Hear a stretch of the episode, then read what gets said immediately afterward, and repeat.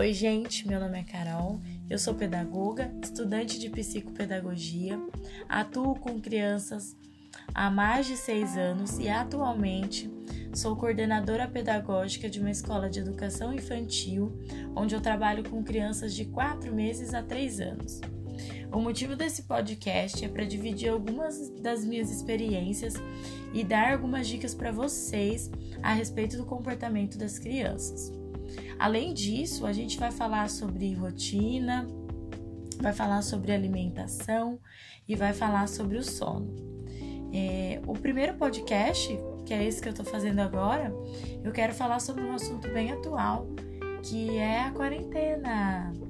É, apesar de eu atuar com crianças menores, eu tenho também experiência com crianças maiores e eu tô sentindo uma dificuldade muito grande. Tenho recebido muitos relatos é, dos pais de como realizar as tarefas com as crianças, como isso deve ser feito, devo insistir, não devo insistir, é, forço meu filho ou não, deixo de fazer, como fazer isso, né?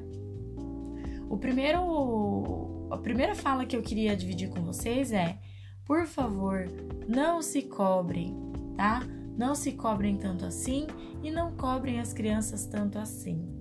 A gente precisa entender que vocês é, não são professores e a criança ela não tem o mesmo comportamento com o pai que ela teria com a professora na escola, tá? Então tenham paciência com vocês mesmos e com as crianças. É importante que vocês não forcem as crianças a realizarem as atividades, porém, elas devem ter uma rotina, tá? Como que eu faço isso? Tenho recebido os relatos do tipo: ah, mas meu filho não quer fazer a tarefa, ele chora, ele fica bravo, ele se recusa. A gente pode promover trocas, tá? Isso, gente, falando de crianças maiores aí, por volta dos 6, 7 anos. A gente pode promover trocas. É, por exemplo, a criança gosta muito de jogar videogame. Então a gente estabelece: olha, filho, a cada duas tarefas que você fizer, você tem uma hora de videogame, tá?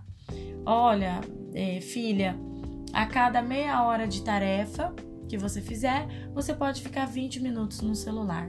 Ou você pode é, brincar de algum joguinho que você gosta muito, ou você pode assistir alguma coisa, tá? Esse tipo de troca, nesse caso, é benéfico, porque a criança tá fazendo algo por outra. Eu nunca devo fazer a troca referente a coisas essenciais, tá? Como comer, dormir, tomar banho, mas isso fica para um próximo podcast. Então, voltando ao assunto, eu não devo forçar, porém, eu devo insistir que essa criança faça e eu devo estabelecer rotina, tá? A gente também tem que respeitar que vão ter dias que a criança vai, vai estar mais cansada e outros que ela estará mais disposta. O dia que ela estiver cansada, você combina com ela, porque vocês conhecem os filhos de vocês, né? Então você combina com ela, olha, hoje tudo bem se a gente fizer só até aqui, ok? Tá? Mas a gente precisa chegar até aqui nessa tarefa. E aproveita o dia que a criança estiver mais disposta, passa um pouquinho, faz um pouquinho a mais, tá? É, espero que essa dica tenha ajudado. E se vocês tiverem alguma dúvida, podem me mandar um e-mail pelo torresk06@gmail.com, tá bom? O Torres com dois S e mandem bala. Um beijo!